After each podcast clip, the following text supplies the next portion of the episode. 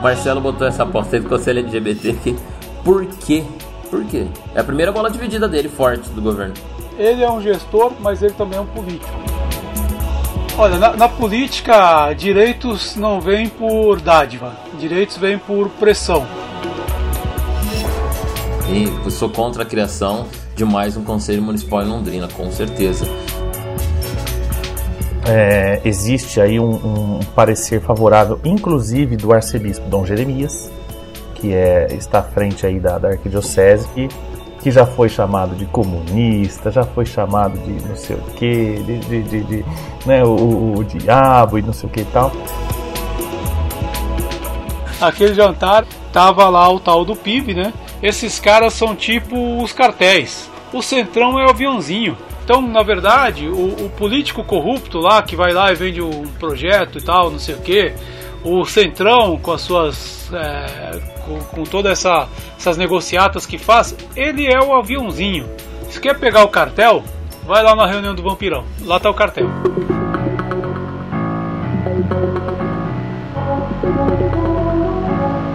Baixo Cast. Olá, sejam todos muito bem-vindos a mais uma edição do Baixo Cast. E se eu não perdi as contas, essa aqui é de número 27. E nós vamos para essa edição sem efemérides. Isso numa época em que o Brasil acaba de ganhar um novo poeta. Há uma semana, o presidente Jair Bolsonaro está calado e ele calado é um poeta. O Brasil ganhou um grande poeta para esse momento e com essa citação de poesia, de literatura, chamo aqui os meus colegas de bancada, o infiltrado Bruno Cardial. Olha aí, infiltrado, gostei dessa. Eu tenho dois, duas funções aqui: espionagem, porque eu sou infiltrado, e segunda é, é espionar a Câmara de, de Vereadores de Londrina. Já tô ganhando mais funções aqui. E cumpre não, muito não, bem não essas quero, funções. Pelo viu? amor de Deus. E tem uma terceira função que ele não falou, que ele é o operador da nave da Matrix. Ah, se ele é não verdade. joga a chave lá, o Luporini não acha o telefone e não sai na Matrix. Irmão Fábio Luporini. Estamos aí, Fábio Silveira, meu irmão, o ateu mais cristão que existe nessa vida, ao lado de Bruno Cardial, que é o cara também. E é isso aí, vamos para mais um Baixo Cast que, que, Ai, que tem, tem assuntos quentes. Tem Hoje, assuntos hoje o quentes. bicho pega. A gente vai começar exatamente pelos assuntos quentes. Eu sou o Fábio Silveira, estou aqui com vocês para tocar junto aí. Este que é o podcast mais importante das margens do Lago Igapó. A gente tem que lembrar que a Babilônia, que foi uma primeira potência, ela era é, banhada pelos rios Tigres e Eufrates. E Londrina é banhada pelo Lago Iga- Lago Igapó. E por isso esse é o, baixo, é, esse é o podcast mais importante das margens do Lago Igapó. Também só tem ele. Baixo Cast. Um debate em alto nível no país da baixa política. O podcast do Baixo Clero.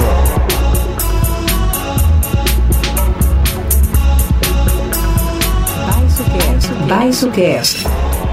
Com Fábio Silveira, Bruno Cardial e Fábio Luporini. Falando sobre essa questão aí do Lago Igapó, melhor, começando por Londrina, é, tem uma polêmica em curso, né? O prefeito Marcelo Bellinati mandou um projeto de lei é, criando o que seria o 28º Conselho Municipal, que era o Conselho, Conselho LGBTQIA+. Ó, É. foi certinho. Acertei, né? Poucos falam a sigla correta, foi inteirinho. Acertei, Parabéns. acertei. Eu sou do tempo que ainda chamava de GLS, isso faz muito tempo. Nossa, eu tenho ouvido várias. Tá denunciando a idade. Não, se eu ouvir alguém falando. GLS, já tem mais de Já 40. tem mais de viu? 40. Que é nessa época aí. E eu demorei, assim, dando, dando aula, né? Eu eu fui me acostumar de ouvir dos alunos, eu demorei pra falar a sigla certa, porque eu acho que falava LBGT. Então até chegar LGBT, e quando eu consegui falar LGBT já tinha mais letra, aí, agora, aí é difícil. Já já aí mudou. complica. Viu? Deixa eu só fazer um parênteses aqui para dar uma provocada. Que quando você falou assim, falando em Lago Igapó, eu achei que você estava falando do projeto do pedalinho que vai navegar no Lago Assoreado. Ah, que... que vai afundar ali. Que... Voltou o pedalinho?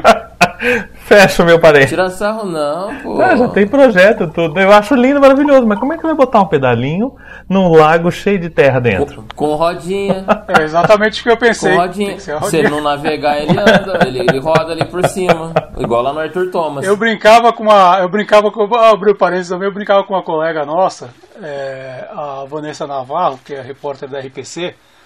E ela fez uma vez um VT falando sobre o assoreamento do Igapó. Ela gravava lá no. Ela gravou no meio do Igapó. No meio do Igapó, exatamente. e dava exatamente. água na canela. Um trecho bem É. assoreado assim. Eu falava, ó, tá andando sobre as águas. Ela, ela não é Jesus, né, Silveira? Mas. Mas andou sobre as águas do Iguapó. E uma, uma outra piada, quando estavam discutindo o código ambiental dentro da, da, da revisão aí do. Oh, esqueci o nome do negócio, aquela lei lá do plano. Plano diretor? Esse aí, o plano diretor, ah, o código ambiental é um dos códigos que fazem parte do plano diretor. Quando estavam discutindo há uns anos atrás, 2012, 2013, aí tinha um vereador, que era o Joel Garcia, que ele queria fazer uma lei para tirar o aterro de Igapó e voltar a ser lago, que na verdade era um banhado ali, né? Ah, é, o que era, desa- é, era para desaterrar, para é, é, é, desaterrar o aterro e voltar a ser lago, que era a formação original. Né? Obviamente que ele estava causando com aquele projeto, não ia passar de jeito nenhum. Mas eu brincava que tem, tem que desaterrar o Igapó mesmo ali, o, o Igapó 1, o Igapó 2, que eles estão aterrados, né? o 3, Então quase, eles estão tá aterrados. quase virando um aterro mesmo, tá quase subindo tudo ali. É o aterro do Igapó. É o aterro do Igapó.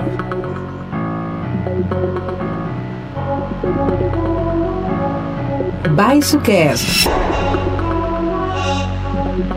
Vamos falar do conselho, fechando parênteses, falar então do conselho, bastante polêmico, o projeto foi para a Câmara, circulam nas redes sociais, eu mandei aí no, no nosso grupo, né, é, fotos aqui com o prefeito Marcelo Bellinati atrás da, do arco-íris ali, e é, conselho LGBT não, não deixe militantes não eleitos cuidarem da sua liberdade de expressão. Aqui estão dizendo outros militantes não eleitos que não querem que crie o Conselho LGBT. E essa aqui é mais curiosa. Conselho LGBT não. Não deixe militantes não eleitos cuidarem do desenvolvimento da cidade. O que, que tem a ver a paçoca aí? Não tem nada a ver, mas enfim. Queria saber de vocês. O assunto é quente, o assunto é explosivo. E é um assunto do momento hoje em Londrina. Olha, eu acho que é o seguinte: é, é- é um espaço de discussão, é um espaço de deliberação ou de consul- consultividade, sei lá, de consulta, né? Muito importante numa determinada área, né? Londrina tem aí seus 27 conselhos, muitos dos quais alguns atuam mais, outros atuam menos, etc. Mas de qualquer forma é um espaço de discussão pública sobre políticas públicas, sobre eh, projetos, enfim. Eu acho importante. Eu acho importante a criação dele. Eh, eu acho que numa sociedade democrática você precisa dialogar com todas as vozes da cidade. Então você tem que dialogar com o povo da cultura, você tem que dialogar com o povo da saúde, o povo da, né, da, da, da construção civil, sei lá o quê. Então eu acho que é, é, é uma, é, uma, é uma ação bastante importante aí. Eu vi que é, existe aí um, um parecer favorável, inclusive do arcebispo Dom Jeremias, que é, está à frente aí da, da arquidiocese, cujo qual foi criticado por cristãos, extremistas que se dizem cristãos, é, justamente por essa.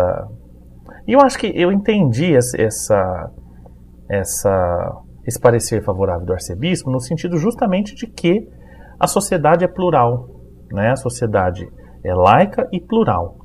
E, e- e é preciso ter o diálogo com todas as vertentes, muito embora é, uma seja diferente da outra, muito embora uma, né, uma não concorde com a outra, uma tenha ah, conflitos com a outra, enfim. Acho que esse debate a partir da diferença, da diversidade, é muito importante. É, então eu saio aqui em defesa do Conselho LGBTQI+, falei certo, Bruno, as letras? Faltou A. Faltou LGBTQIA+. Pronto. É, aí. E saio em defesa do arcebispo que, que já foi chamado de comunista, já foi chamado de não sei o quê, de, de, de, de, de tudo quanto é, é, tudo quanto é coisa, Silveira, que você nem acredita, como por exemplo né, o, o, o diabo e não sei o que e tal.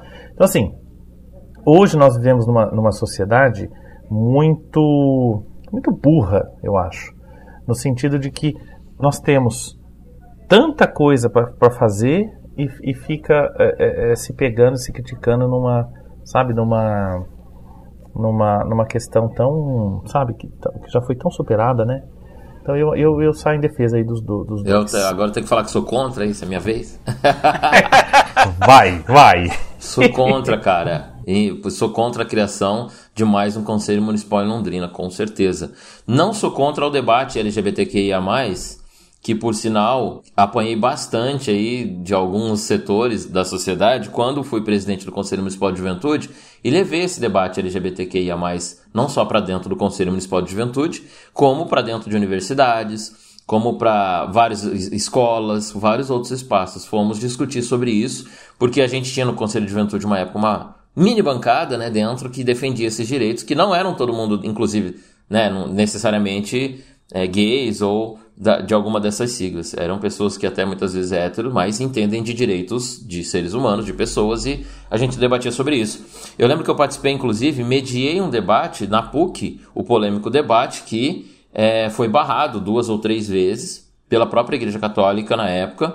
Né? Eu fui convidado na PUC para mediar esse debate. E, foi um debate riquíssimo, depois com a reitora Nadina presente, com uma fala de um é, diretor, da, não era do bispo, ou era do bispo, não lembro, uma carta na abertura desse debate, enfim, foi uma polêmica. Toda vez que se fala sobre é, LGBT, sempre é polêmico. Pode ser de, de manifesto de rua a criações estruturais, assim como de um conselho. Hum, então não sou contra o debate LGBT, pelo amor de Deus, não sou mesmo, e trabalhei já em prol desse debate em alguns momentos, como eu disse aqui, apesar de não ser também de nenhuma dessas siglas.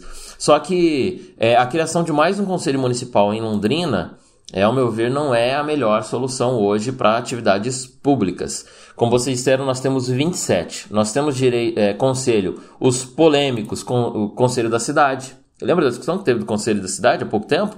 Que os caras emparelharam o conselho da cidade com uma galera que queria fazer algumas alterações em prol de um pequeno núcleo dentro da cidade e tudo mais.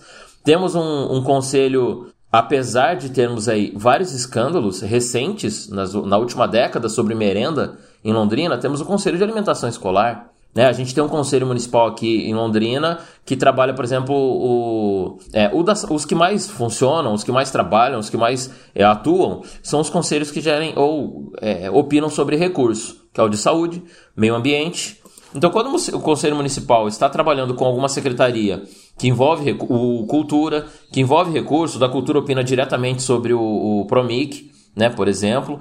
Então esses conselhos funcionam. Aliás, não só funcionam como da briga, né, o de saúde direto, sai um quebra-pau lá para poder presidência, dire, direção do conselho, e é, é, isso, né? A participação popular é isso.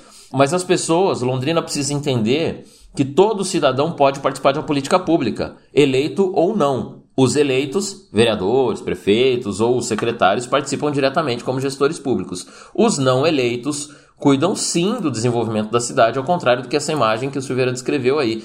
Conselho LGBT não, não, não deixe militantes não eleitos cuidarem do desenvolvimento da cidade. Espera aí. Então o desenvolvimento da cidade vai ficar restrito a 30 pessoas? Aos vereadores, aos secretários? Não. O, o desenvolvimento da cidade é, é para todo mundo, sim. Ah, mas eu, Bruno, como é que eu faço para debater o, o, futuro da cidade se eu não sou vereador, se eu não sou prefeito? Participa de um conselho municipal. É ali que você vai indicar, vai apontar, vai ter voz. É esse o espaço, a ágora, né? Aberta. A gente volta lá para o início da participação popular. A ágora aberta é isso. É você participar de um conselho e dizer, não, eu vou participar, qual que me apetece mais aí? Minha área profissional, minha área de interesse, de atuação pública tal. Ah, é, por exemplo, nós três aqui somos da comunicação. Aí se Londrina tivesse um conselho municipal de comunicação, nós atuaríamos lá para trabalhar sobre fake news, para trabalhar sobre a direção, enfim da nossa área. É assim que participa. Mas Londrina não tem isso. Dos 27 conselhos que nós temos em Londrina, muitos são é, fora os remunerados, né, Silveira? Porque tem conselho remunerado que não é conselho municipal público como esse. É um conselho,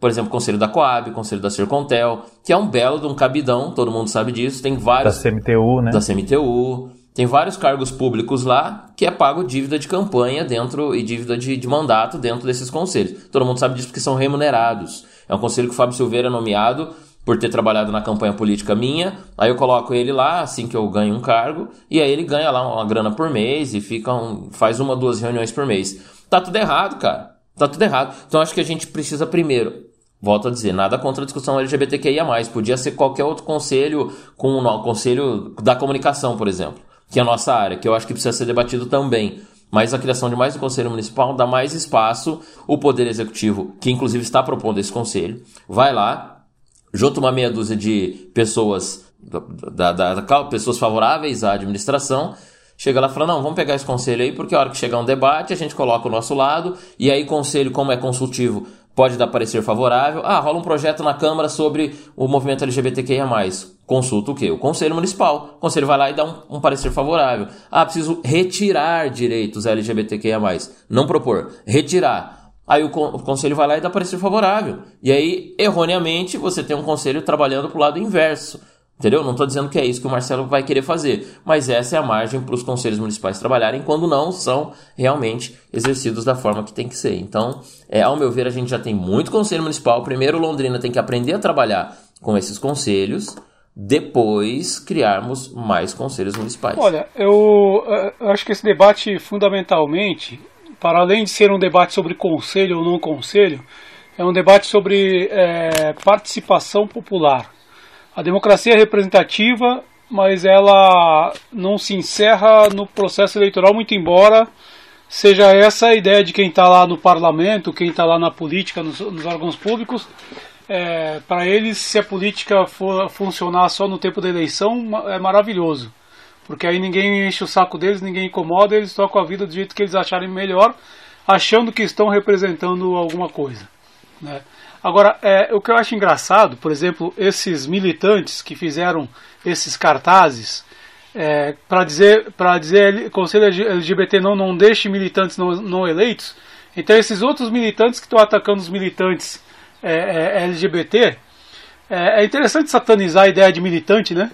Porque cara, militante, eu fui militante é, do movimento estudantil, tanto que eu parei de militar porque tem uma coisa ali nos anos de movimento estudantil, que eu cheguei assim na cota de todas as reuniões que eu poderia ter participado na minha vida. Eu não tenho paciência mais para participar de reunião.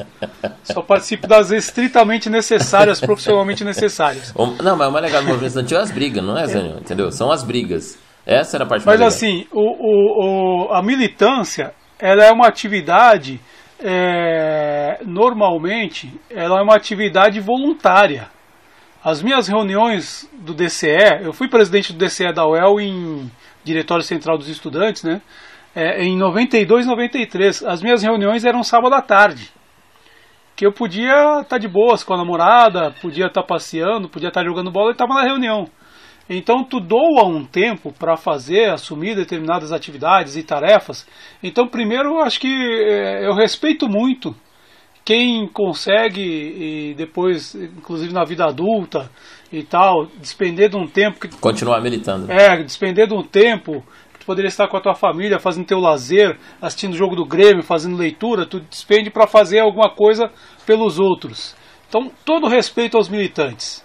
Inclusive esses militantes é, de recorte totalitário que só aceitam a militância deles e não aceitam a dos outros e, enfim, tanto que eles tentam demonizar essa ideia de militância, porque a ideia de militância é, é, tá vista ali como um símbolo da esquerda, mas ela não é só da esquerda.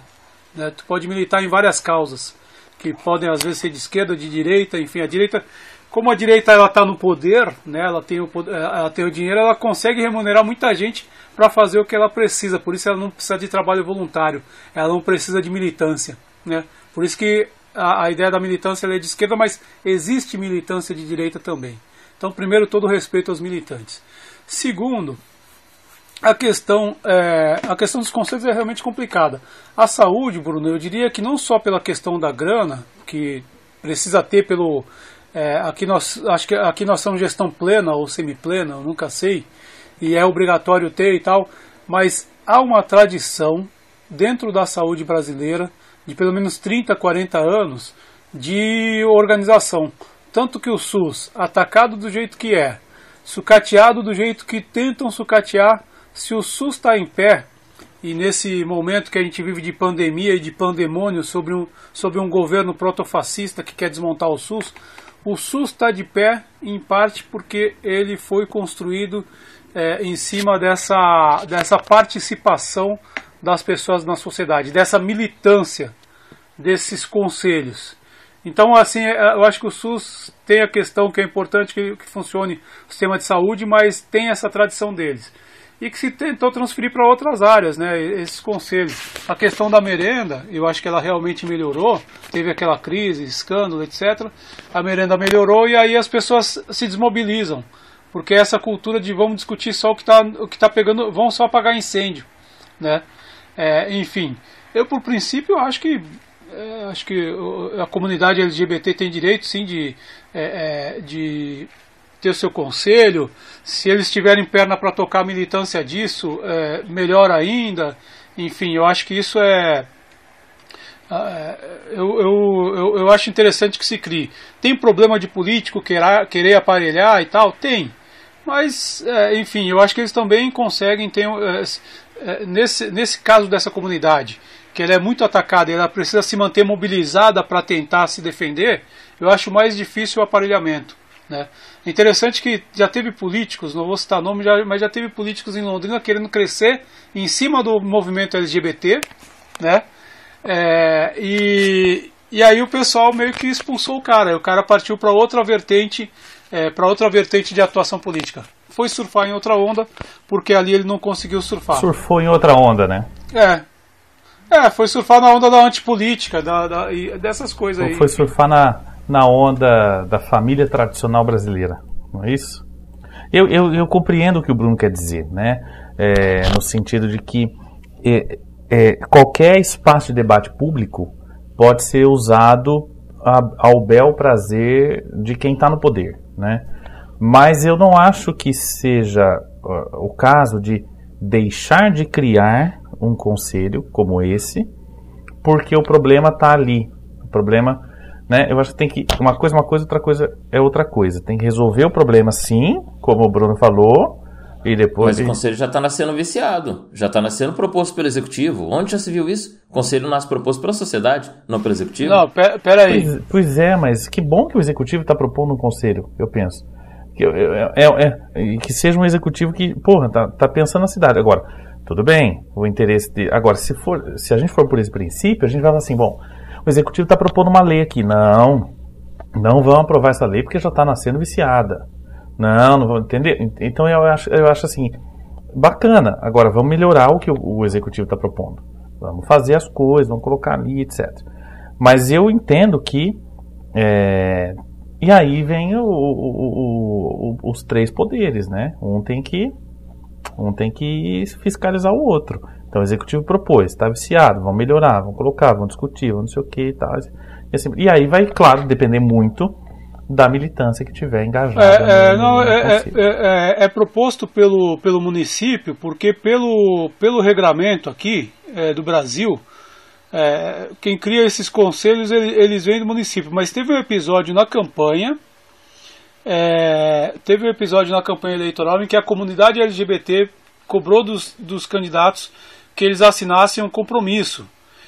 E é, nesse compromisso, se não me engano, estava a questão da, da, da, da, criação do conselho. Então, na verdade, ele parte da sociedade e o executivo ele vai lá e, e encaminha, a, encaminha esse, esse pedido da, da, da comunidade. Né? Mas assim, eu acho que isso, essa preocupação tua, Bruna, ela é coerente porque ela traz, na verdade, à tona como que, como que o Brasil construiu, por exemplo, a ideia do, do, dos sindicatos. Né? Na década de 20, né, 10 e 20 do século passado, 10, na década 10 do século passado, prevalecia o anarcossindicalismo. E o anarcossindicalismo ele era insurrecional. E aí tinha todo aquele caldeirão social da República Velha que desagou na chamada Revolução de 30. O, o Getúlio Vargas, no primeiro governo dele, que foi parte ali da, eh, depois da Revolução, depois virou ditadura, ele acolheu parte da, é, das demandas daqueles movimentos, esvaziando aqueles movimentos. Né? Então, demandas trabalhistas e tal, ele para esvaziar, para né, dar uma segurada nessa, nesse caldeirão social. E por outro lado, também se criou uma estrutura sindical que fosse vinculada ao governo. O Ministério do Trabalho reconhecia ou não os sindicatos. Tanto que na ditadura militar, um dos sindicatos que se tornou mais famoso do Brasil, que era o dos metalúrgicos do ABC, é, quando eles fizeram greves lá por reposição salarial, de onde surgiu a história do Lula, a ditadura interveio no, no sindicato. Ela destituiu, o governo poderia destituir a diretoria do sindicato e nomear outra. e eles, destitu... eles interviram no, no, no, no sindicato, houve intervenção. Né? Então, assim, tem uma. E aí eu acho que nisso eu concordo contigo, Bruno. Tem uma estrutura de formação de sindicatos que o Estado tenta tutelar. E aí, da mesma forma, o conselho, o conselho só é reconhecido se ele for, se ele for criado por uma é, legislação municipal. Por exemplo, a gente tem em Londrina o Observatório de Gestão Pública, que desde o começo o Observatório de Gestão Pública é um trabalho de militantes, é, é um trabalho voluntário de pessoas que se juntaram para acompanhar licitações. A movimentação desse pessoal fez com que surgisse o Conselho Municipal de Transparência. E esse Conselho Municipal de Transparência, ele passou por lei, porque todos os conselhos eles passam por lei. E aí a lei tem que ser obrigatoriamente iniciativa do executivo. Então, na verdade, o prefeito está atendendo ele está atendendo uma reivindicação da comunidade LGBT, porque ele não ia se desgastar, é, é, ele não ia se desgastar à toa se não houvesse uma pressão, que a gente sabe que existem setores é, mais que conservadores obscurantistas que não aceitariam isso perto, que pode, é, vamos dizer assim, a gente está num momento do Brasil em que isso pode tirar capital político né, do, do político, então é, na lógica dele seria mais fácil não mexer, não mexer no vespeiro, mas assim, é, por lei tem que vir do executivo, mas só vem porque houve pressão lá de baixo. Mas eu concordo contigo, tem esse histórico brasileiro de se tutelar os movimentos sociais. Se a comunidade LGBT de repente criasse um observatório LGBT, como tem o Observatório de Gestão Pública, pode ser que eles conseguissem criar uma entidade que virasse referência, que ganhasse espaço para discutir isso, fora de ser conselho ou não. Mas acho que o reconhecimento pelo Estado, e acho que isso que é importante, acho que talvez por isso eles estejam batendo o pé nisso, o reconhecimento pelo Estado do direito deles de ter um conselho, o direito deles de existir, é uma coisa de um simbolismo muito forte. Eu acho que essa é a briga. E do outro lado, militantes, alguns fundamentalistas, obscurantistas, fascistas, que eles querem é, negar a essa comunidade o direito deles existirem. É, o que eu, o que eu penso, e se eu fosse nesta, nesta conferência, porque é isso, o Silveira descreve aí a criação, foi como eu fiz, por exemplo, quando fui criar o Conselho de Juventude, fui até o prefeito, sentei na mesa do prefeito, expus toda. Fui acompanhado de uma vereadora na época e que conseguiu a agenda, sentamos, colocamos o prefeito qual é a causa, qual é o motivo, a razão, como ia ser feito, é, até questão de, de grana na época, que, que a prefeitura não precisava dar. Outra mentira que está rolando aí, que vai sair grana do executivo, não sai, em nenhum conselho, absolutamente. Eu não sei se isso é bom ou ruim, inclusive, mas é, não sai. E aí o prefeito mandou o projeto, foi para a Câmara, gente acompanhou a votação, virou, beleza, aí criamos o Conselho de Juventude. Só que para ser feita a, a, base do conselho, daí de fato é feita uma conferência municipal, aí no caso seria a Conferência Municipal dos Direitos LGBTQIA+. Nesta conferência se debate todos os assuntos que viram pauta e aí se elege uma diretoria e por aí vai.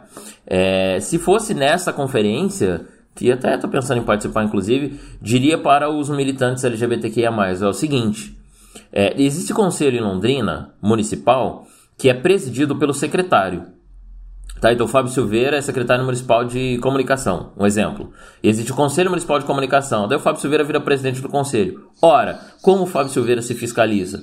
Como o Fábio Silveira fiscaliza a própria administração da sua secretaria, entendeu?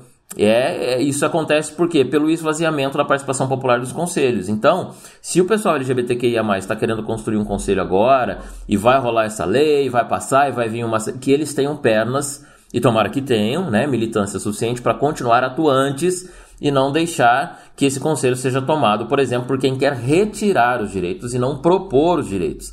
Então, o que acontece? É, ah, o, LG, o Conselho LGBTQIA+, foi feito, foi realizado, beleza, a bancada que quer direitos tomou ali a diretoria, tomou um espaço grande de participação e isso começa a ser debatido. Legal. Não aguenta uma gestão. Daqui dois anos, na próxima conferência, o Fábio Silveira e o Fábio Luporini, que são contra o Conselho LGBTQIA+, vão lá e participam do Conselho para tomar a presidência, para tirar direitos e não para propor direitos. E é isso que acontece em vários momentos da participação popular. As pessoas cansam, Silveira. Pelo que você descreveu aí, a militância é voluntária e ela é cansa extremamente cansativa, principalmente quando há de minorias de direitos políticos. negro, jovem, gay, LGBT, é, é, enfim, vários outros, são minorias de direitos políticos, né? Não são minorias sociais, mas são minorias de direitos políticos. Isso cansa, cara, porque você arruma inimigo, você briga, você expõe a. Imagina essa galera do Conselho LGBTQIA, vai aparecer em vários lugares e vão ser apedrejados um monte, vão se expor, além de já terem seus problemas particulares sociais que enfrentam, né, pela, por diversos momentos aí na sociedade, vão ter essa briga política e vão se expor demais. Então é cansativo, é desgastante. Tomara que eles então não cansem, porque isso vai fazer o conselho tomar uma chave inversa, que, e é o que acontece em Londrina. Muitos entram nos conselhos municipais não para trabalhar em prol do assunto, mas sim para sentar em cima do conselho e não deixar que os assuntos deste conselho sejam debatidos. Um ponto positivo, mais um ponto positivo que o conselho municipal tem, Silveira e Luporini, é o aprendizado. O conselho municipal é uma escola.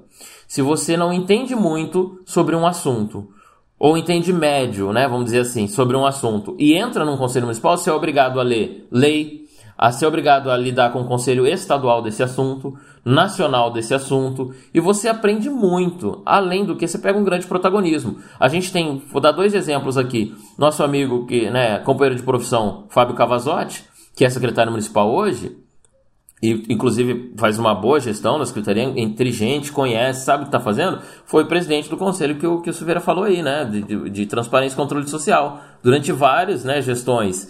Então, assim, o conselho forma. A Roberta Queiroz também, que foi presidente do Consema, né, foi, chegou a ser secretária municipal do meio ambiente.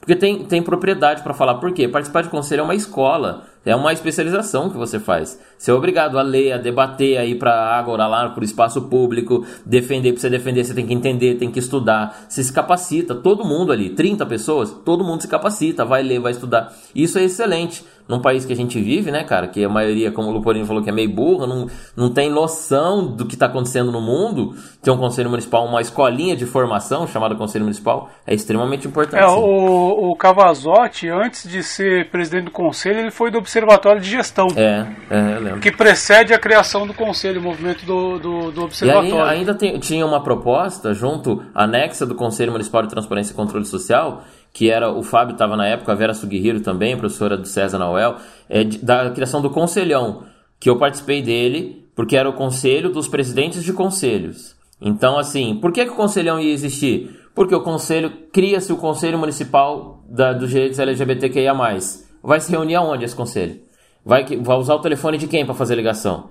Vai usar que carro para transportar as pessoas? Não tem estrutura nenhuma. Então, o conselhão que foi proposto uma época pelo Transparência era para dar uma estrutura. Existiu no governo do Barbosa a Casa dos Conselhos, que era ali na Bandeirantes. A Casa dos Conselhos é esse lugar que tem uma salinha lá para os conselhos chegarem pelo menos fazer reunião, porque não tem essa estrutura. Então, quando o pessoal hoje está falando assim, ah, o conselho vai tirar dinheiro da prefeitura, não, não vai, porque a prefeitura não põe dinheiro. E por isso eu disse que eu não sei se é bom ou se é ruim. A prefeitura podia pelo menos dar uma base para esses conselhos se reunirem, por exemplo. Agora, na gestão do Marcelo até existe aquele espaço entre a CESF e a SEMA, aquele espaço público ali na JK, que é municipal, ali agora alguns conselhos estão se reunindo ali. Se eu não me engano, da assistência ou da criança e adolescente, são conselhos super importantes também, tem, estão se reunindo ali, tem umas salas ali, alguma coisa assim. Mas não é tão falar da Casa dos Conselhos, que é o lugar que deveria ter, pô, os conselhos se reunirem. Muitos se esvaem aí ao longo do tempo, porque não tem onde se reunir. Junto aí todo mundo tem que tirar dinheiro do bolso, alugar um lugar, ou ficar dependendo de estrutura de alguém que é é, do próprio conselho, alguma entidade, para emprestar. E aí era um problemão. Eu, quando era do Conselho de Juventude, a gente não tinha lugar para se reunir. Aí a bancada dos, da, da APP Sindicato, por exemplo, dos professores, cedia. Aí a galera que era conservadora não queria ir lá. Não, lá é sede do, do, do povo da esquerda, não quero reunir lá. Eu falei, tá bom, vamos se reunir aonde? Tá, ah, a gente tem lá o, o pessoal religioso cedia o marista. Aí, não, não, Marista eu não vou porque não é religioso, também não quero. Vira um pepino para se reunir, entendeu? Então, coisas práticas, técnicas do dia a dia, não, não, não vai, não, não dá. Então a prefeitura poderia sim até deixar um dinheirinho ali reservado, mas não pode também, porque também não, o poder público né, não, não pode se vincular diretamente. É um pepino, cara, é um pepino. O Conselho Municipal é um pepino. Tomara que o LGBTQIA, aí, que no embrião já tá dando problema, imagina depois de criado.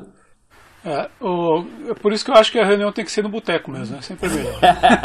é, uma pessoa, o boteco dos conselhos ia ser legal isso aí, eu gostei da ideia. Bote, oh, boteco dos conselhos. Oh, marketing, é o marketing que Até eu ia querer participar. Conselho Municipal se reúne aonde? No boteco dos conselhos. No boteco dos conselhos.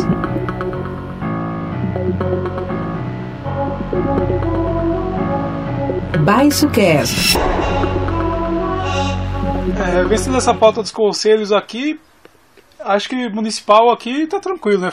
Tá tranquilo, fora isso, né? Fora esse terremoto aí, o resto tá tranquilo aí, né? É, eu só tenho uma pergunta, né? O Silveira meio que respondeu ali, mas não me convenceu. O Marcelo botou essa aí do Conselho LGBT aqui. Por quê? Imagina ele como gestor. Pressão da galera da base, será? Pressão de alguns vereadores estão pedindo. Cara, que desgaste ele vai sofrer agora. Enfim, a gente já conhece até vereadores aí que politicamente se afundaram por abrir esse debate. O Marcelo tem uma grande coragem, né? Tem que vir a público, veio, se pronunciou, defendeu. Agora tem muita gente perguntando, né? Por quê? O que vem depois é, disso? Eu, eu imagino, nesse ponto eu acho que eu tenho que, tenho que aplaudir aí, ó, uma coisa rara, eu vou ter que aplaudir o prefeito, que eu não tô aqui pra, pra aplaudir ninguém. Isso ah. é coisa muito rara mesmo, hein? Isso! Grava, grava isso. Eu vou voltar a dizer aqui o que eu sempre digo a respeito da ausência de uma bancada paranaense no Senado. O Paraná não tem senadores. Pelo menos na CPI da Covid. A Covid é um problema paranaense. Não vi nenhum deles aparecer lá.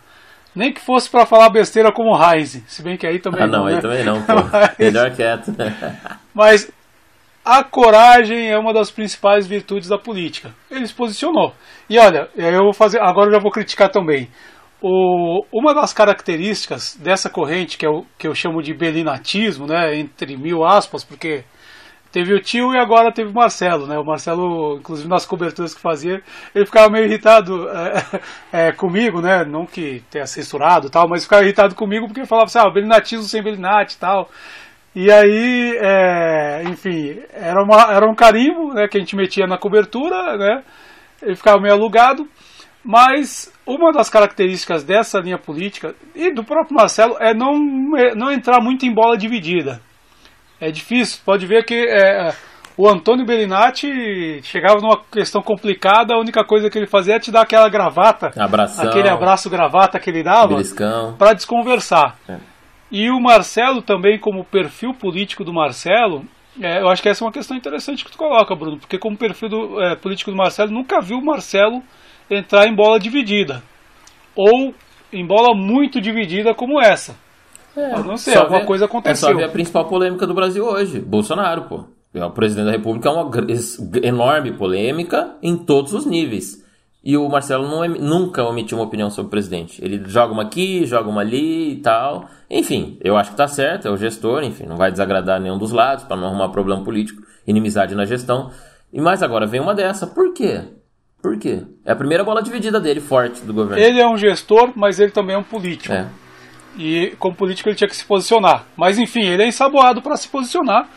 Tá se posicionando, eu acredito que tenha sido mesmo por causa, por causa das, das pressões mesmo do movimento organizado, daquele compromisso que eles cobraram na campanha. É. Então, por isso, ela não é uma coisa criação do executivo. Ele teve uma pressão para ele se mexer. Tomara que sim, né? tomara que sim. E ele se mexeu, mas mas é uma novidade no cenário político local, né? Marcelo polemista. Tomara que sim, viu, Silveira? Porque daí confirma duas teses. Primeiro, que ele também pensa realmente em prol dessa, dessa nessa turma, né, da, da galera do LGBTQIA+, e que a base realmente está se manifestando e quer isso, né, e está vindo para cima, então são duas coisas ótimas, se realmente foi isso, excelente. Olha, na, na, política, direitos não vêm por dádiva, direitos vêm por pressão.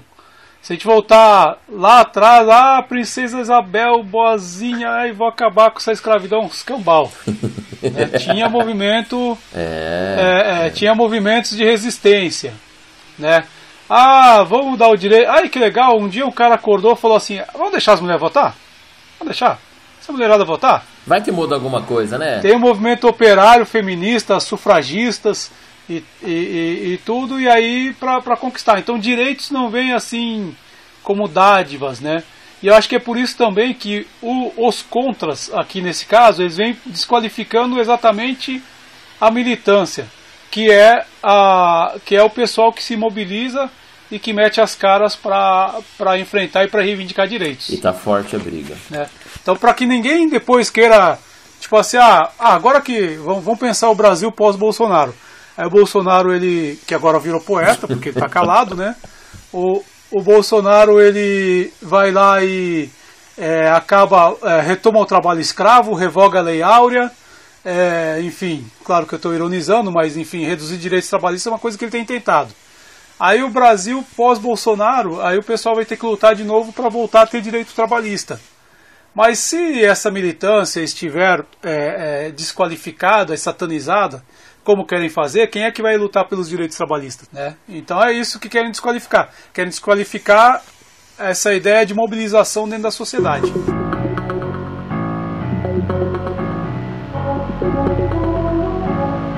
Baixo Cast. Bom, e agora mudando de assunto aqui no Baixo Cast, a gente vai ter que operar o VAR. Vai ter que operar o VAR porque a gente fala aqui de futebol e de política, só que o nosso VAR é o VAR da CPI. CPI na reta final aí. Pra que lado vocês acham que tá indo a CPI? Eu não gosto desse momento, eu prefiro que o Luporini comece. olha, eu vou. Eu tô. Olha, eu vou dizer uma coisa para você. Eu acho, eu acho ainda que há esperança no fim do túnel. Mas eu vi uma notícia esses dias dizendo, o Renan dizendo que há grandes chances da CPI não darem nada. É, e se o Renan Calheiros está dizendo isso, de duas uma. Ou ele está vendo que o negócio vai esfriar, ou ele está vendo um acordo no fim do túnel, né? Um acordão. Já negociou, né? Já provavelmente. Negociou. Já negociou. De qualquer forma, o que se vê assim é, é alguns senadores dizendo que que vai rolar aí uma denúncia no Tribunal Penal Internacional, que, que tem base para muitas coisas é, para muitos crimes de, de, de responsabilidade, né, do, do, do, próprio presidente Bolsonaro, enfim. Então, é, cara, acho que a, a, CPI fez um trabalho bacana, né? Sempre pode ter feito mais, sempre pode ter sido melhor, mas eu acho que ela mostrou coisas que muitas pessoas já sabiam desconfiável e ainda outras coisas mais que ninguém imaginava, né? A CPI escancarou uh, toda a hipocrisia que esse governo tem. E mostrou a realidade como ela é. Muita, muita da realidade de, de, de um recorte, né? No recorte da, da saúde. No recorte da, da, da Covid, da vacina, etc. Agora, cara, vai depender muito do que as lideranças políticas, policiais, é, de segurança forem fazer. Mas e daí? Mas... Mas e daí? Expõe. Quem é bolsonarista não deixou de ser. Quem não é não deixou de não ser. O mundo continua. Renan Calheiros agora tem um calhamaço de documentos e pastas para negociar. Aí vem Centrão e dá um carimbo gigantesco nas costas do Bolsonaro com o Temer escrevendo aquela carta de conciliação. E, de, e, da, e nesse carimbão nas costas do Bolsonaro diz assim: é made in Centrão. Ou seja, a bancada da CPI, com algumas exceções ali, é, tá apertando, tá espremendo essa ferida aí para tirar um produto que vai ser a grande moeda de troca de negociação, ou está sendo, segundo o Luporini acaba de falar aí com o Renan. Não dá pra gente confiar em bancada que tem Renan, que tem, enfim, né, a gente já falou sobre a bancada ali da CPI. Então é o seguinte, meu irmão, os caras estão só produzindo produtos para ser negociados. Essa é a minha questão. Quem não pegou desde o começo da minha aposta aqui, falei que a CPI da, da, da Covid não ia dar em nada nesse sentido. Os caras negociam isso, toda essa proposta, que está inclusive as propostas aí que incriminam uma série de pessoas. E lá na frente vão tentar segurar um pouquinho o Bolsonaro. Afinal de contas, impeachment já não vai rolar mais. A gente está no final de 2021. Não tem nem tempo hábil para se mandar um impeachment, votar isso, tirar o cara. É, se vier prisão, não sei, porque a CPI acaba agora, tem mais um ano aí de, de gestão até sair. Enfim, eu continuo achando aí que, não só pela aposta que fiz, mas que a CPI vai expor sim bastante coisa do governo, isso vai ficar para os anais da história, mas não vai influenciar no próprio governo, que é o que a gente precisava. Então o Centrão, o Centrão agora chamou o capitão, o capitão Mor, né, que é o, o Temer, Falou, chega pra cá, vamos, toma conta aqui do barraco, que tá, tá feio. Temer vai lá, faz ô, uma carta de conciliação. Bruno, deixa eu só fazer um parênteses aqui. Né? O vampirão saiu, da, escreveu a carta, saiu rindo do presidente. Esse é o esse é o, esse é o vampirão. Você imagina o tanto que ele não riu da Dilma. Ah, cara, eu vou falar pra você, eu, ó, com todas as aspas aqui, ele é muito bom, cara. Politicamente, maquiavelicamente, ele é muito bom, entendeu? O cara comanda. Inclusive, ele tá- ele tá tomando essa. essa porque não tem o Cunha.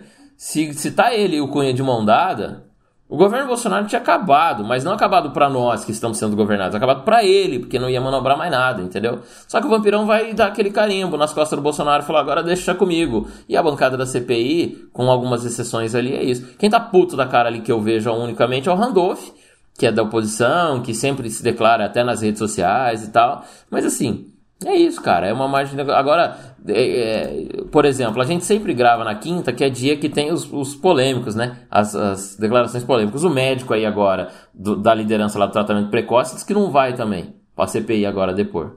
Falou, porra, meu, então é assim, todo mundo não vai? Vamos fazer uma condição coercitiva, chama a polícia, isso vira pauta, vira mídia. Cara, não, não vai rolar. No final, o Renan vai sentar na mesa junto com o Vampirão, junto com Cunha, junto com quem quer que seja. Ô, Bolsonaro, é o seguinte, eu temos aqui um calhamaço de produto. Pra onde vai isso daqui? Você vai pra cadeia? Você vai deixar a gente governar? Vamos negociar e acabou, cara. É produção de provas pra negociar. Olha, eu, eu acho que, que essa CPI já fez algumas coisas. Pri- Primeiro é o seguinte, né? É, um dos caras, um dos primeiros caras que defendeu a tese da CPI foi o, o Serrano. Qual é o nome do? Pô, eu tô, tô velho, tô esquecendo o nome dos caras. Pedro? Pedro Serrano. Foi o jurista Pedro Serrano. Foi um dos caras que criou. E a primeira coisa que ele defendia, que aí é uma disputa já pelo futuro. A CPI era importante porque é importante documentar tudo o que aconteceu no Brasil, assim como se não tivessem documentado Auschwitz, até hoje, assim como existem negacionistas, né? Mesmo, é, ou melhor, mesmo assim existem negacionistas, mas até hoje os neonazistas iam estar negando o Holocausto. Então, primeiro é documentar para falar assim, teve, né? A mesma estratégia do Tortura Nunca Mais, do Dom Paulo Evaristo Arnes, que tá, completou 100 anos nessa semana, né? Quer dizer, já faleceu, mas 100 anos do nascimento dele. Que a estratégia do Brasil Nunca Mais foi pegar os processos na justiça militar e aí, a partir dos processos na justiça militar, contar toda a barbárie de tortura e tal, que estava tudo lá nos processos. Ou seja, deixar aquilo registrado para os caras não chegarem como fazem hoje, né? É, falar assim, não, não teve ditadura, não teve tortura, imagina, que é isso, Ustra é um herói, etc. Né? Então, primeiro isso, deixar registrado. É, por exemplo, a CPI ela conseguiu é, reverter várias situações, como, in- é, como por exemplo, impedir de ir para frente aquelas negociatas de Covaxin, etc. Essas histórias que a gente está vendo agora, né? A- o governo é, virando a, casa, a cara para a Pfizer, mas negociando onde tinha intermediário. Então, é, assim, acho que ela já, já cumpre um papel importante. O relatório, eu acho que ainda tem coisa para acontecer é, aí na questão da CPI. Tem coisa para acontecer que é para a semana que vem que está marcado o, o, o depoimento dessa que é um fio desencapado para o bolsonarismo, que é Ana Cristina Vale. Ana Cristina Vale foi a segunda mulher do Bolsonaro. Segundo uma série de reportagens da Juliana Dalpiva no UOL, foi ela que montou, ela é arquiteta da rachadinha. O Bolsonaro, antes dela, Ela só deu problema, né? é, o Bolsonaro antes dela era uma coisa, depois dela ele progrediu, começou a comprar imóveis, ela organizou o esquema e o segundo o Guilherme é, Guilherme esqueci o sobrenome do cara, Guilherme Casado, eu acho. O Guilherme Casado, Amado, é quase isso. Amado Casado. É, o Guilherme Amado, é, na, semana pass... na semana retrasada, antes do 7 de setembro, ele trouxe à tona a história de que a, a Ana Cristina ela só deixou o comando da rachadinha porque o Bolsonaro descobriu que ela estava traindo ele com o segurança. Aquela história que bombou na internet, Bolsonaro corno e tal, não sei o quê. Ela deixou o comando da rachadinha. Essa mulher é um fio desencapado. E esse fio desencapado na CPI pode acontecer tudo, inclusive nada. Mas pode acontecer muita coisa.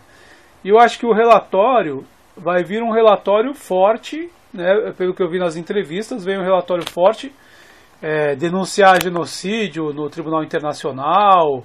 É, aqui no Brasil pode não gerar imediatamente impeachment, mas eu acho que vai machucar. A gente tem que lembrar que o Bolsonaro, antes da CPI, ele estava numa faixa de aprovação ali de é, 35, 36, hoje ele está na faixa de 25 a 30. Então já, já pegou bastante. Agora, é claro, teve no meio do caminho esse acordão aí do qual o Temer veio, que parece ser um acordão com o Supremo com tudo, né? Porque o, se bem que o Cássio, o Cássio Conká está lá para isso mesmo, ele já sentou em cima do processo sobre o foro privilegiado do, do, do Flávio Bolsonaro na rachadinha, se o Flávio tem que ser julgado é, no Rio na primeira instância ou no Supremo, já sentou em cima, deu uma segurada. Conseguiram dar uma segurada no ímpeto golpista do Bolsonaro, né, o vampirão foi lá, e realmente ele foi muito habilidoso, depois saiu dando risada, né? Mas o vampirão foi lá trabalhar de ghostwriter para o Bolsonaro, ressuscitaram o, o, o, o vampirão, Onde é setores tava, da imprensa já.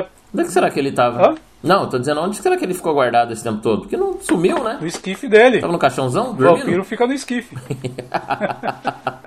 Mas o, o, o Temer, é, ressuscitaram o Temer.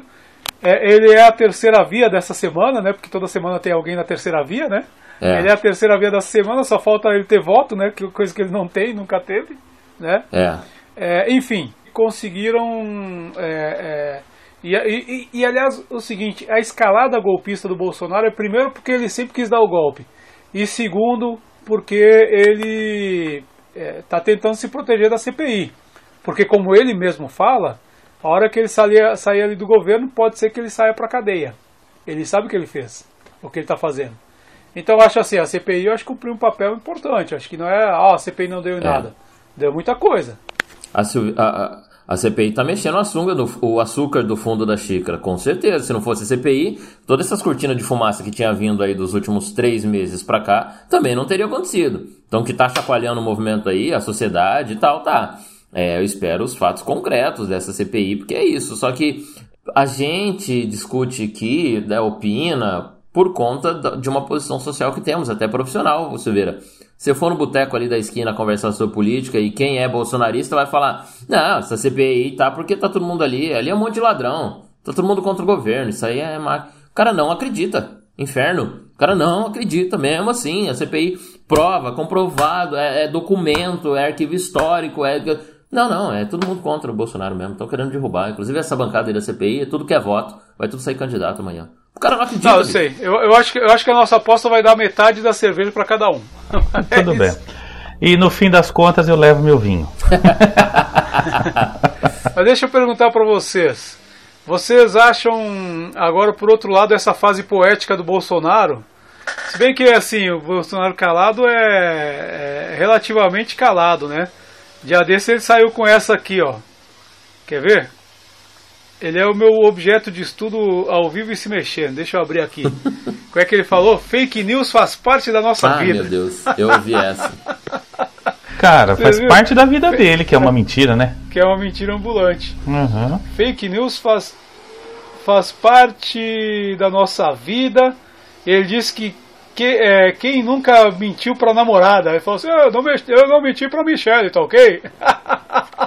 Fake news faz parte da nossa vida. Quem nunca contou uma mentirinha para a namorada? Se não contasse, a noite não ia acabar bem. Eu nunca menti para a dona Michele. Se for levar em conta o que se fala do presidente nas mídias sociais, eu duvido quem apanha mais do que eu. Mas em nenhum momento recorri ao judiciário para tentar reparar isso, porque eu entendo também que o fake news é quase como um apelido. Se botar um apelido agora no Queiroga e ele ficar chateado, vai pegar o apelido cai por si só. Não precisamos de regular, isso aí. Deixemos o povo à vontade. Essa é a fala do homem. É, é, é tipo assim, é um ele não existiria como presidente se não fosse a fake news. Fazer... ele não estava lá. Exatamente. Ele é o mais beneficiado da fake Dá news. Dá para fazer um estudo semiótico aqui de cada palavra dele. Exatamente. Não, primeiro que é, o, o, o, é uma fala, é, enfim, para não dizer misógino, machista, porque ele fala que o homem tem que mentir para a mulher, que é aquela mulher bobinha, que aceita tudo, casada com o cara, Aí a mulher pega alguma coisa desconfiada de uma traição, desconfiada de uma, sei lá, uma bebedeira, de qualquer coisa que estragaria o casamento. O cara tem que dizer a mentirinha, senão a noite não acaba bem. Ou seja, a noite não acaba bem, a noite junto o homem e a mulher satisfazendo né, os desejos de um casal. Porra, discurso de 1900 e quanto? Né? Que hoje em dia já não é mais assim. Mas tudo bem, relevemos aí essa, esse lapso de machismo, mesmo quando não quer ser machista. Até no, no quando tá com outro alvo, ele vem essa. Segundo, ele vai falar da mentira, que a mentira faz parte da vida da gente. Que vida, né? Pois é, então. Não quero que a minha vida seja assim, coberta de mentira. Não, mas a mentirinha aqui, uma mentirinha ali. E aí, para dar um exemplo de uma mentirinha aqui, outra ali, ele dá o da mulher, de mentir pra mulher. Aí, num lapso de dois segundos, ele, opa, mas eu nunca menti pra minha, he, he, he. E os, todo mundo ri sobre essa questão absurda. Mais um ponto. Ou seja, se ele nunca mentiu para dele, quer dizer que nunca deu bom é, com ele, com a e, mulher. E também quer dizer que o que ele acabou de falar não é verdade. Enfim. Continuando isso, ele vem falar que a, fake news cai por si só. Cai aonde por si só? O, o maior trampo do jornalista nos últimos cinco anos, metade da carreira profissional é produzir informação, a outra metade é desmentir fake news. O dia inteiro. Pô, cara, vocês são né, rotina de redação, vocês sabem mais disso do que eu. É o dia inteiro, se não comprando briga, quando você não quer comprar briga com, inclusive, companheiro de profissão ou com transeúde comum, com pessoas civis, com qualquer, é ficar falando. Cara, eu já fui expulso de três grupos de WhatsApp recentemente por falar assim: ó, oh, amigo, só dá uma conferidinha nessa informação, vê se tá certo. Petista, esquerdista, vai pra Cuba, vagabundo. Cara, só porque eu pedi para a pessoa conferir a fonte da informação. Eu não critiquei, eu não disse que tá errado, nem chamei de fake news. Falei assim, ó, oh, Silveira, dá só uma conferida lá, vê se é isso mesmo. É, vocês não querem que o país anda mesmo, o profissional da comunicação é o que tem menos ética. Ah, cara, então cai por si só aonde? Porra, é só ele que não é profissional da comunicação que acha que é igual doença. Não, a doença acaba sozinha.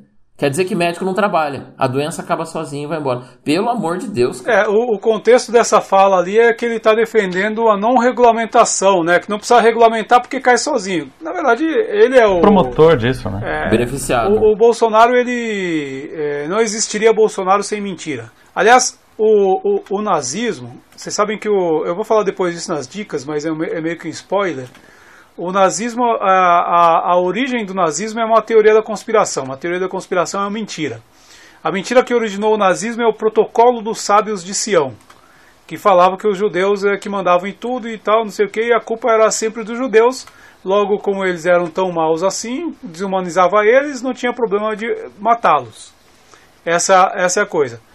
O protocolo do sábio de Sião, dos sábios de Sião aqui do, do fascismo brasileiro, é o tal do Orville. Eu vou falar disso depois, do Orville. Mas é, é, é foda da spoiler, né? o, o, o, Orville, ele, ele foi um livro, né, eu falei do Dom Paulo Evaristo Arnes, né, o pessoal, uh, um grupo coordenado por ele, criou, fez aquele projeto Brasil Nunca Mais, que era levantar os casos de tortura.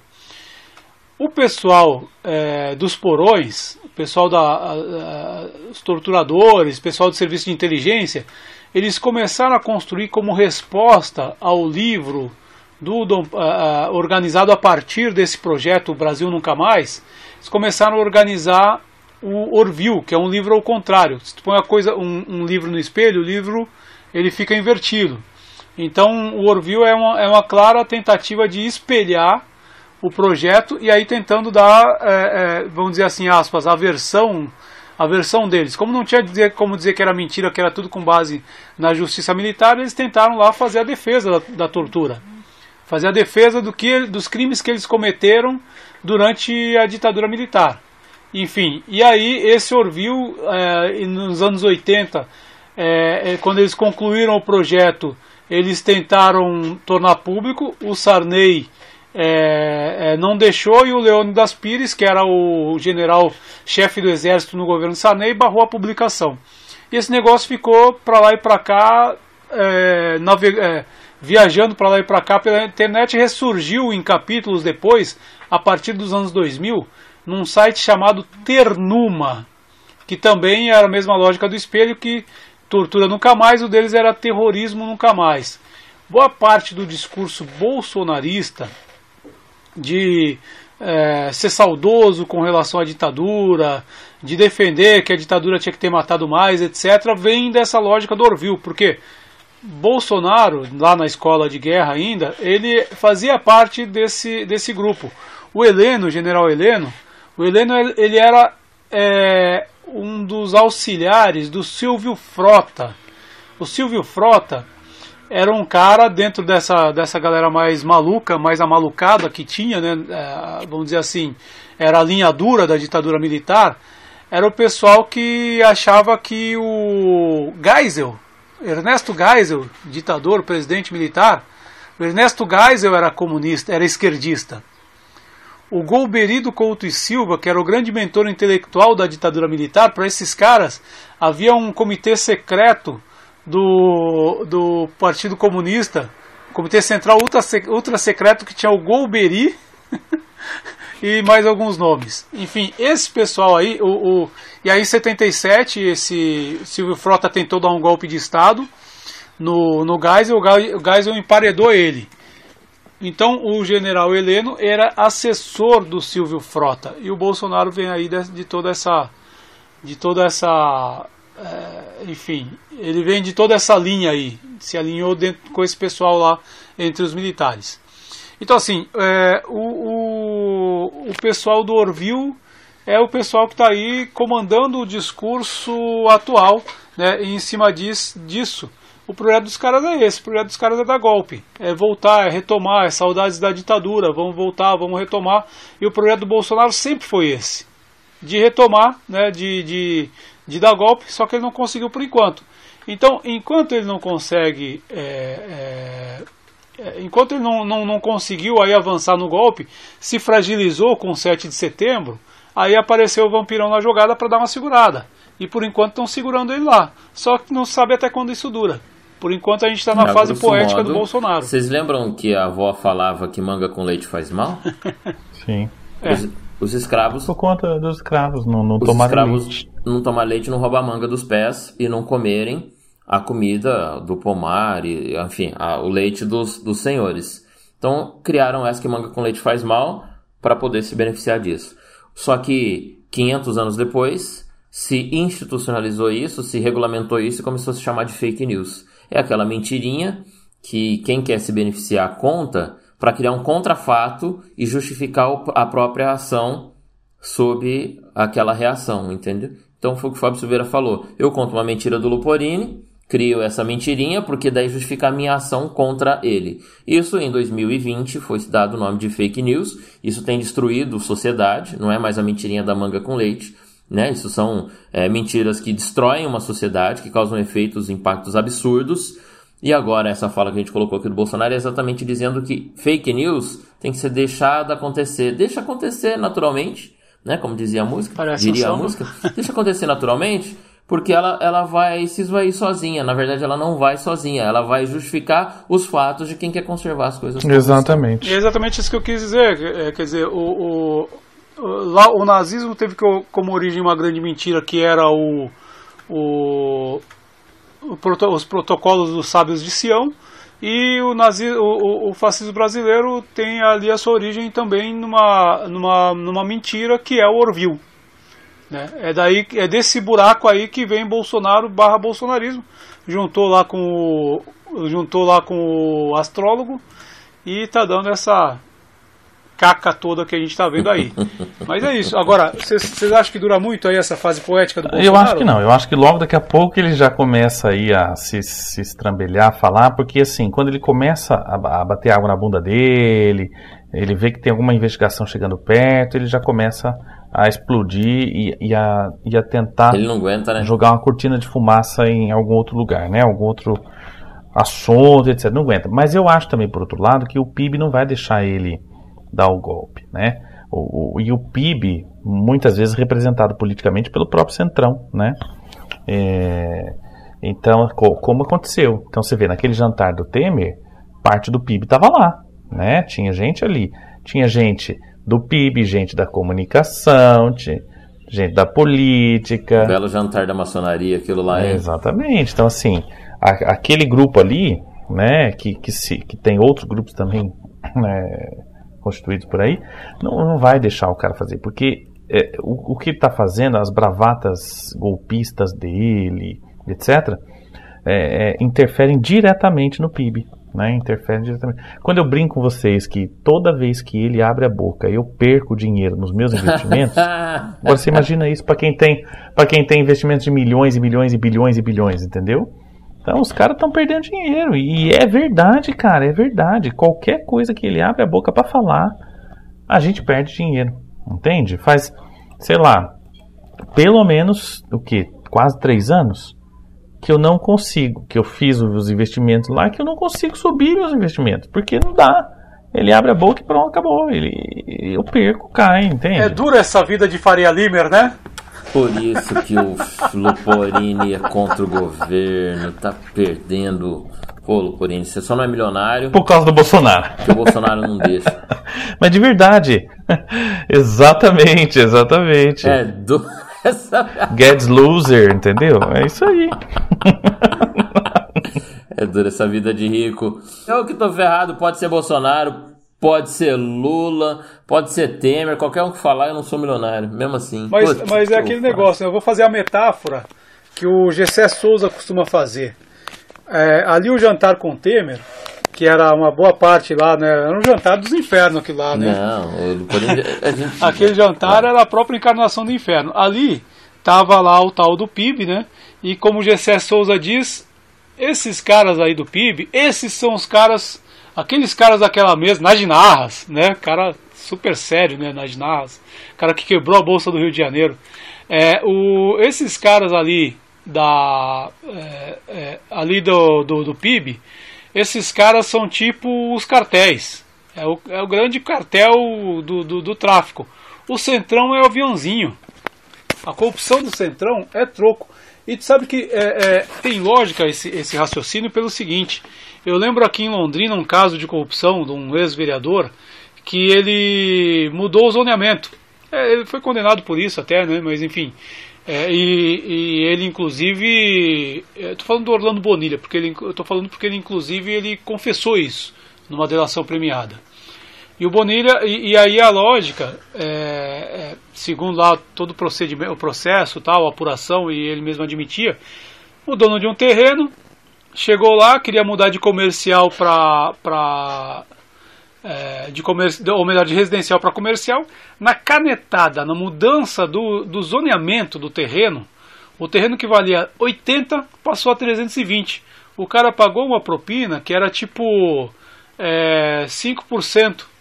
É o cafezinho, não é nem o 10% da conta. É o cafezinho que o cara pagou. E esse era o nome mesmo, cafezinho. É, o cara falou isso, ele falou, ah, isso aí é um cafezinho para ele, para mim ou para ele, enfim. E é isso, então, na verdade, o, o, político corrupto lá, que vai lá e vende um projeto e tal, não sei o quê, o Centrão, com as suas. É, com, com todas essa, essas negociatas que faz, ele é o aviãozinho. Se quer pegar o cartel, vai lá na reunião do Vampirão. Lá está o cartel. É, é isso. E aí os caras, ah, vão combater a corrupção combatendo o Centrão. Não, não, tem que pegar os donos do Centrão. É, é isso.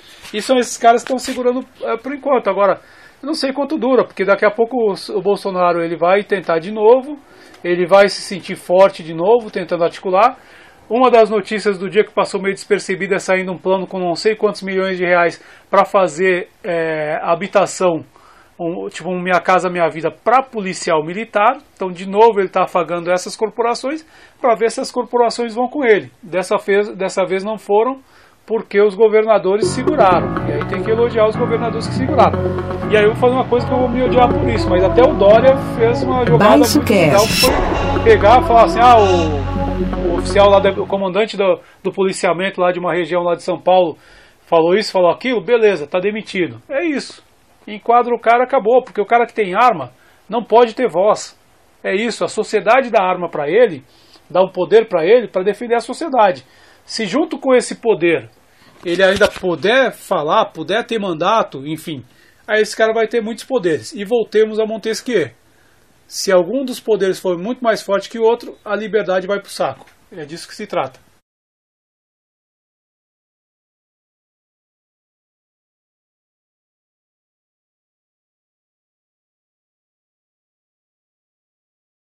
Bom, e aí, vamos aí para as dicas aí. Quem vai abrir as dicas da semana aí, dicas culturais?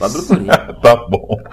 Você sabe que assim, minhas dicas hoje estão meio Tá limitada, fraco, tá fraco. Não porque não tem, mas é porque não sei se, mas enfim, né?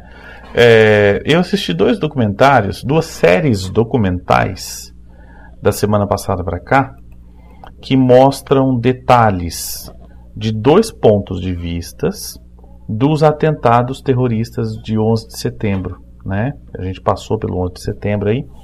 É, e uma delas, por exemplo, mostra que a, a chamada guerra. Bom, primeiro que o que os Estados Unidos sofreram foi fruto próprio deles, né? Foi, foi aquilo que eles é, é, incentivaram e implantaram lá no Afeganistão durante 20 anos antes para combater as forças soviéticas que se voltaram contra eles próprios.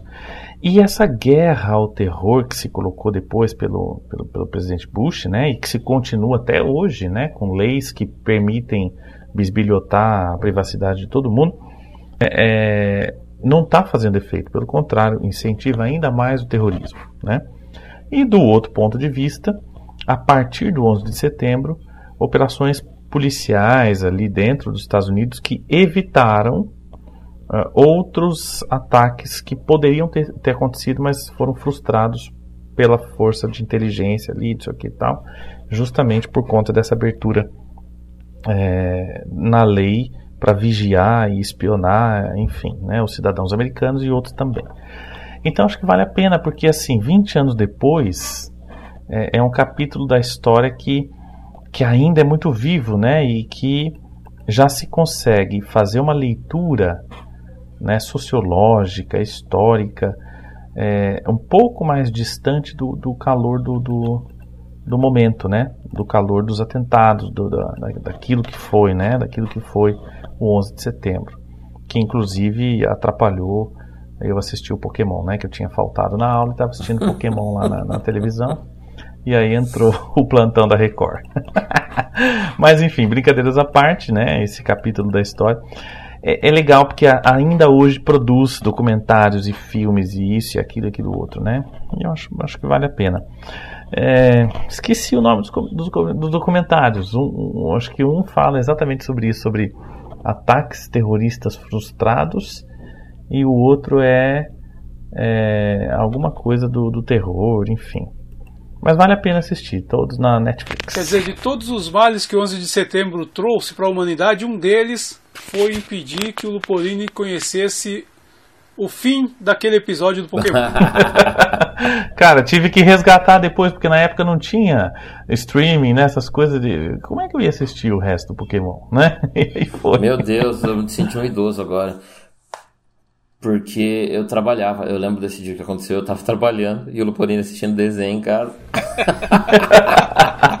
Aliás, algum, alguns momentos marcantes na história todo mundo lembra, né? Você lembra, Silveiro, o que, que você fazia nesse exato momento em que as Torres Gêmeas foram atacadas? Eu trabalhava no. Eu era assessor de imprensa no Sindicato dos Servidores Municipais, no Sindserve.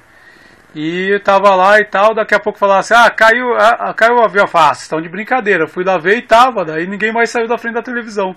E o JL, onde eu também trabalhava na época, JL fez uma edição vespertina, uma coisa que foi a única vez na minha vida em 20 e tantos anos de jornalismo que eu, que eu participei de uma edição vespertina. Porque lá na década de 30, 40, acho que até 60, tinha o jornal vespertino, matutino, né? e tinham jornais noturnos, então tinha Folha da Noite, Folha da Manhã, né, no caso da Folha de São Paulo, tanto que a, a Folha de São Paulo é Folhas, né, empresa é, é, empresa Folha, é a empresa a empresa Folha da Manhã até hoje, a Folha de São Paulo, inclusive. Meu registro na carteira tá empresa Folha da Manhã.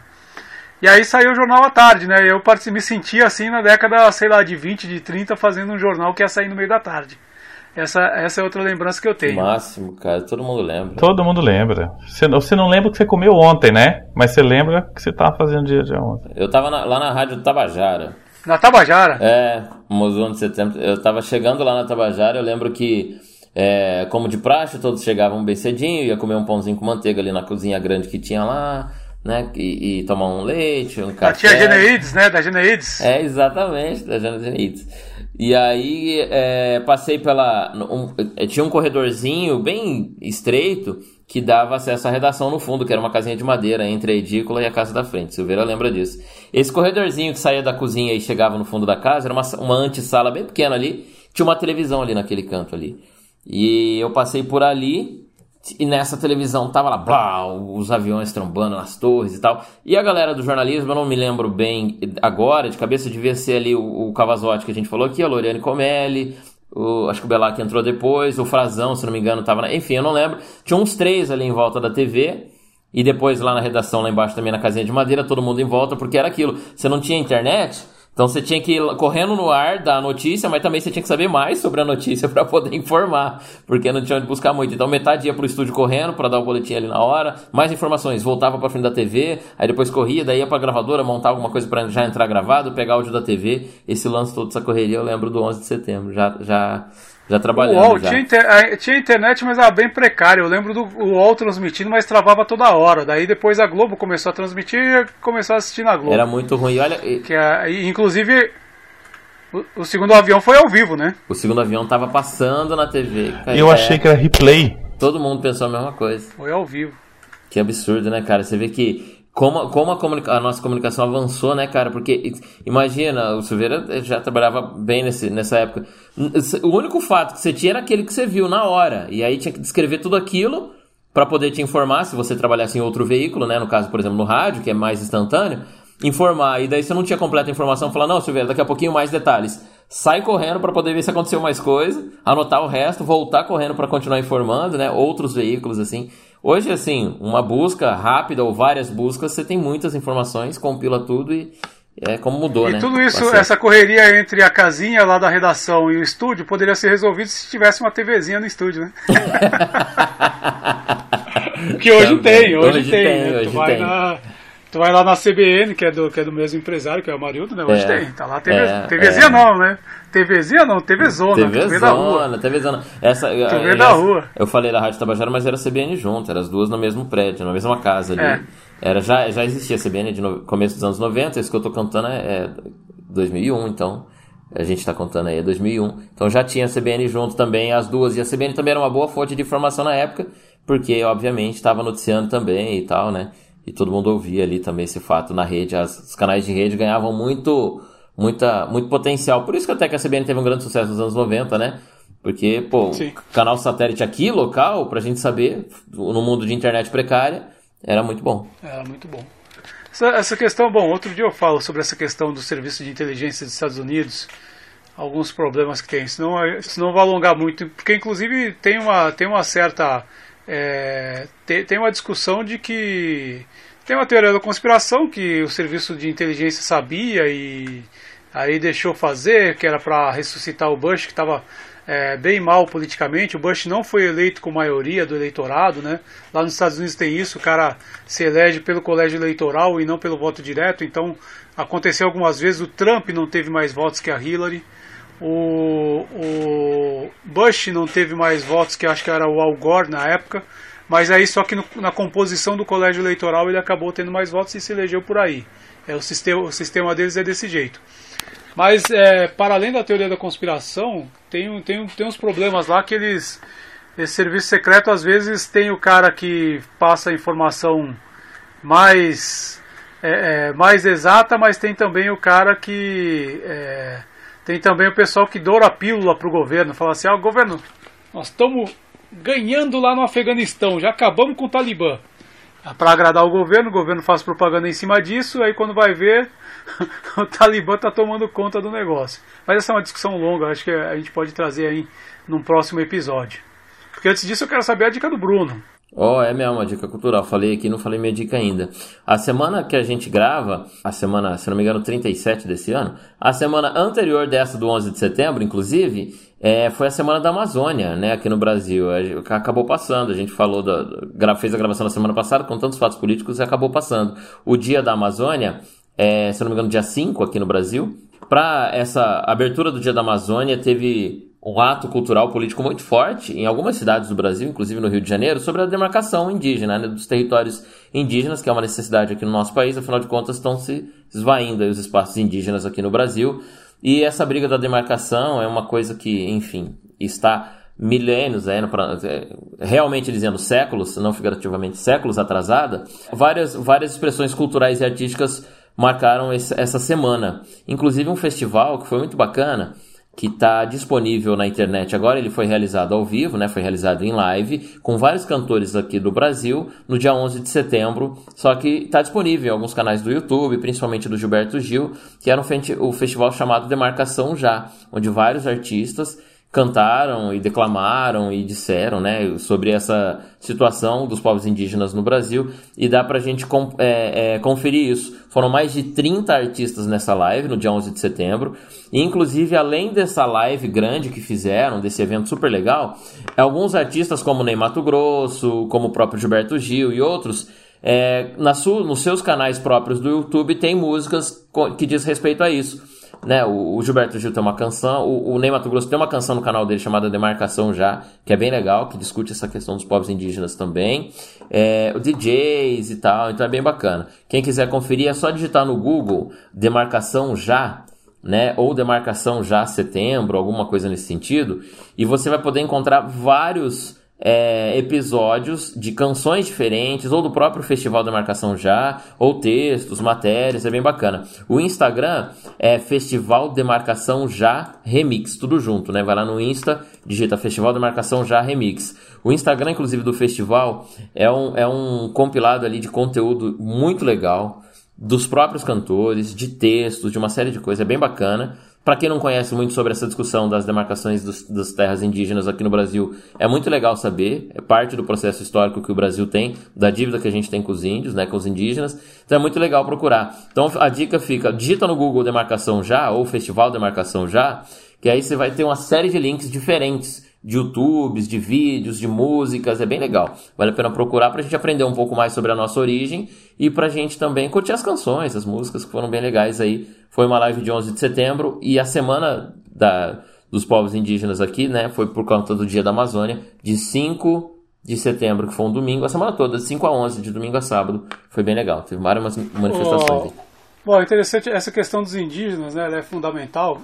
Eu lembrei de uma história, é, eu lembrei de uma história conversando uma vez com um, um dito quatrocentão, né? É, os quatrocentões paulistas, aqueles caras que falam que chegaram aqui, que tá, essas famílias tradicionais. A minha família tem tradição, não sei.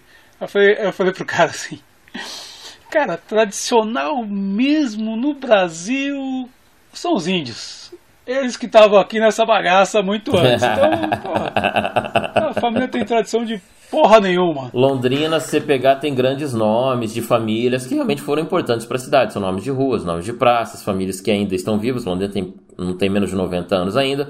Muitos né, estão aí ligados às origens e exigem que essas origens sejam lembradas né? Legal, eu acho importante isso. Só que quando a gente fala das origens do Brasil, não é todo mundo que exige que essas origens sejam lembradas. É, aí nega, né? É um genocídio continuado contra os índios, né? É um genocídio continuado. É. Bom, a gente está chegando aqui no fim do nosso tempo e eu vou dar a minha dica, que é um livro, é, chama Guerra Cultural e Retórica do Ódio, Crônicas de um Brasil Pós-Político, do João César de Castro Rocha. Esse João César de Castro Rocha, ele é professor da UFRJ, é, ou melhor, da UERJ, Universidade Estadual do Rio de Janeiro, e ele é, faz nesse livro aqui, ele usa nesse livro um método que ele chama de etnografia textual. Ele vai analisar a partir dos textos dos caras, ele vai analisar o que os caras pensam. E ele faz um mergulho de onde sai esse discurso. Eu falei um pouco antes, é, eu falei que estava dando spoiler ele faz um, eh, um mergulho para descobrir de onde vem toda essa argumentação é, é, de determinadas correntes políticas autoritárias e totalitárias do Brasil atual. Né? O bolsonarismo, a, o astrólogo lá da Virgínia, né, que virou o guru desse pessoal, auto-intitulado filósofo, né? É, porque o filósofo ele tem que ter uma filosofia. Qual a tese que o cara criou para a filosofia para é, que ele se intitule um filósofo? O Hegel tinha tese, o, o Marx tinha tese, o Kant tinha tese, né? Agora esse cara não tem, logo o filósofo ele não é, enfim. Mas ele vai buscar lá no discurso desses caras analisar pelo texto deles partir dos textos e do Orville, né, que são as duas coisas que vão unir, que vão dar o caldo aí, né, para essa extrema direita que a gente vê hoje é, no Brasil. Livro muito interessante. Ele mostra, depois de ler o livro, a minha conclusão é o seguinte: a crise no Brasil, além de tudo, ela é cognitiva, porque assim os males se ah, o cara quer ser de direita, beleza, quer ser de extrema direita, né? Eu não vou concordar, mas enfim.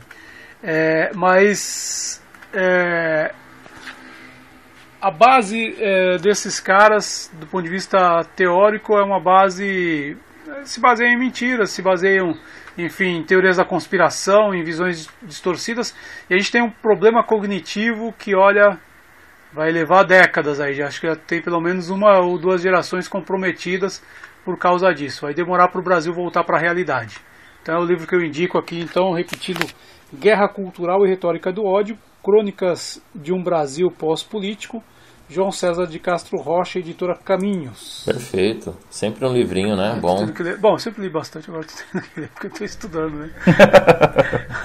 eu comprei o 84 de novo do Orwell, cara. Eu acho que eu vou reler ele. Eu li a primeira vez, era época de, de empréstimo de biblioteca, sabe? Não tinha ele. Comprei ele baratinho esses dias. Nessas feiras, tem bastante feirinha agora dessas que tem no shopping, nos mercados aí. Livros a 10, 15 reais. Passei lá na frente, comprei o Warrior. Falei, ah, vou ler de novo. Tá aqui em cima, inclusive. Eu vou começar a ler ele agora de novo, que é um. É bem contemporâneo esse Cara, livro, né? Apesar de ser de um século atrás. Eu demorei para ler o Orwell e eu li ele acho que umas duas férias atrás, acho que foi 2018.